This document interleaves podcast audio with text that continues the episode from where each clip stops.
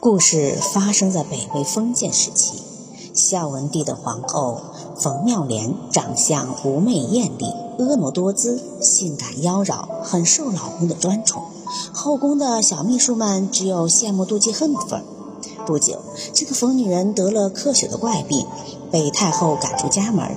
后来，她在寺院养病的时候，遇到了一个和尚，名叫高菩萨，过去是一个江湖医生。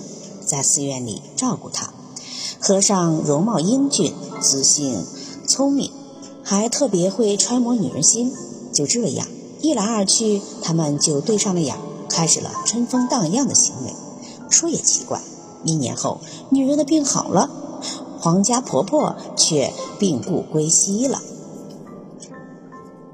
孝文帝在这一年期间非常思念自己的老婆，听说他的病好了。于是急切地把老婆接回了家。当时疯女人已经离不开和尚高菩萨，就想了个法子，把高菩萨变成假太监，换装，随车队一同进宫，以便日后享用。